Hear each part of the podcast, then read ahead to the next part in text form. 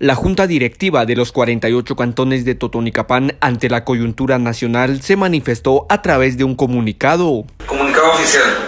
Al pueblo de Guatemala y a la comunidad internacional, 48 cantones manifiestan.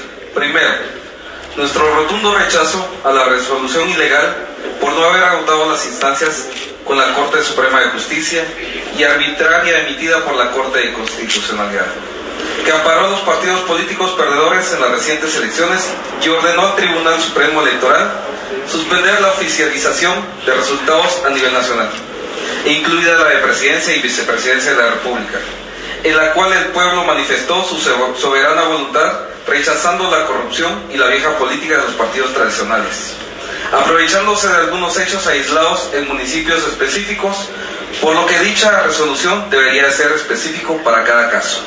Segundo, que en esta resolución está poniendo en riesgo la segunda vuelta electoral, violando el Estado de Derecho y, la, desquebrajando la institucionalidad del país, usurpando funciones del Tribunal Supremo Electoral y resolviendo sin agotar las instancias de ley, provocando el descontento popular y la ingobernabilidad.